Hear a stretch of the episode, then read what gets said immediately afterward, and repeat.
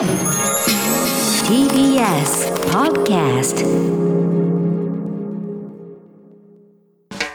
発信型ニュースプロジェクト。荻上チキ。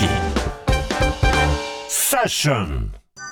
北朝鮮が弾道ミサイル3発発射。1発は ICBM か。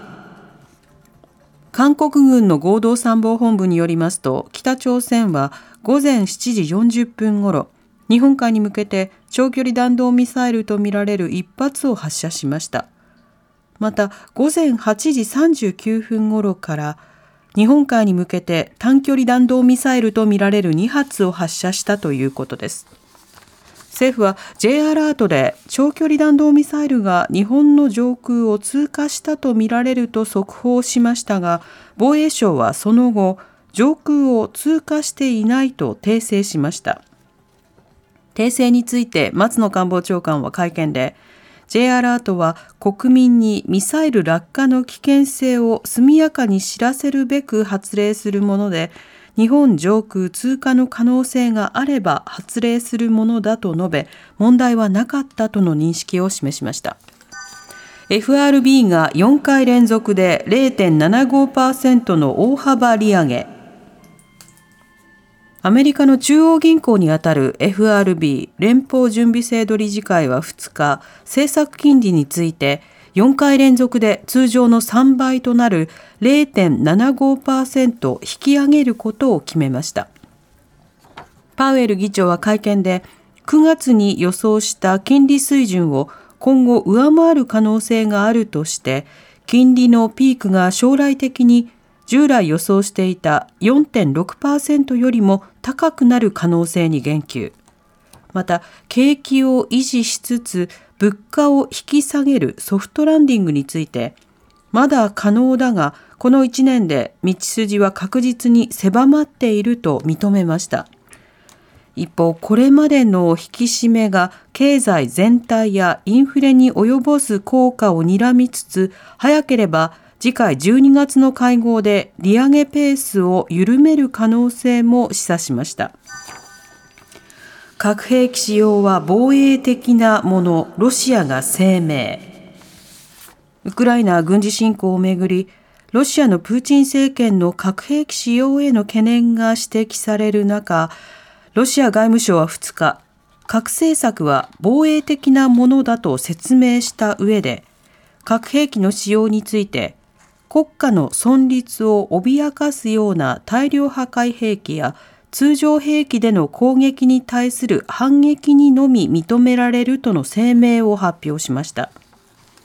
また、核保有国同士の衝突を防ぐことが最優先の課題だと述べていて、対立を深めるアメリカなどへの牽制の狙いもあるとみられます。一方、国連安保理では2日、公開会合がロシアの要請で開催され、ウクライナとアメリカが生物兵器の開発を行っているなどと一方的に主張し調査委員会を設置することを求める決議案を提出しました。採決ではロシアと中国のみが賛成しアメリカとイギリスフランスの3カ国が反対。他の10カ国は棄権し決議案は否決されました。麻生氏が韓国群衆事故で献花韓国を訪問中の自民党の麻生副総裁は今日午前ソウルのイテウォン群衆事故の犠牲者を追悼する焼香所を訪れ献花しました。事故では日本人2人を含む156人が亡くなりました。麻生氏は昨日韓国を訪れユン大統領と会談。大統領府によりますと麻生氏は両国間の対話と協力の持続が必要だとし関係の早急な復元と発展に向けて努力すると強調したということです。今年の秋の叙勲越野純子さんや宮本信子さんが受賞今年の秋の叙勲の受賞者が発表され旭日賞と随宝賞合わせて3999人が受賞しました。デザイナーの越野純子さんやポーの一族で知られる漫画家の萩尾元さん、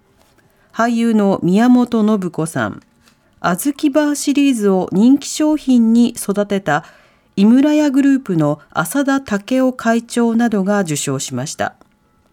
一方、皇居では文化勲章の親授式が行われ、歌舞伎俳優の松本白鸚さんらに天皇陛下から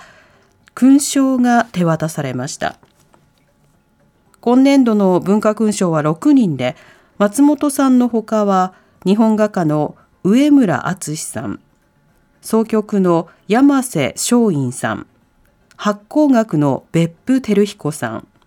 電子工学の榊博之さん、中国思想史の吉川忠夫さんとなっています。荻上チキ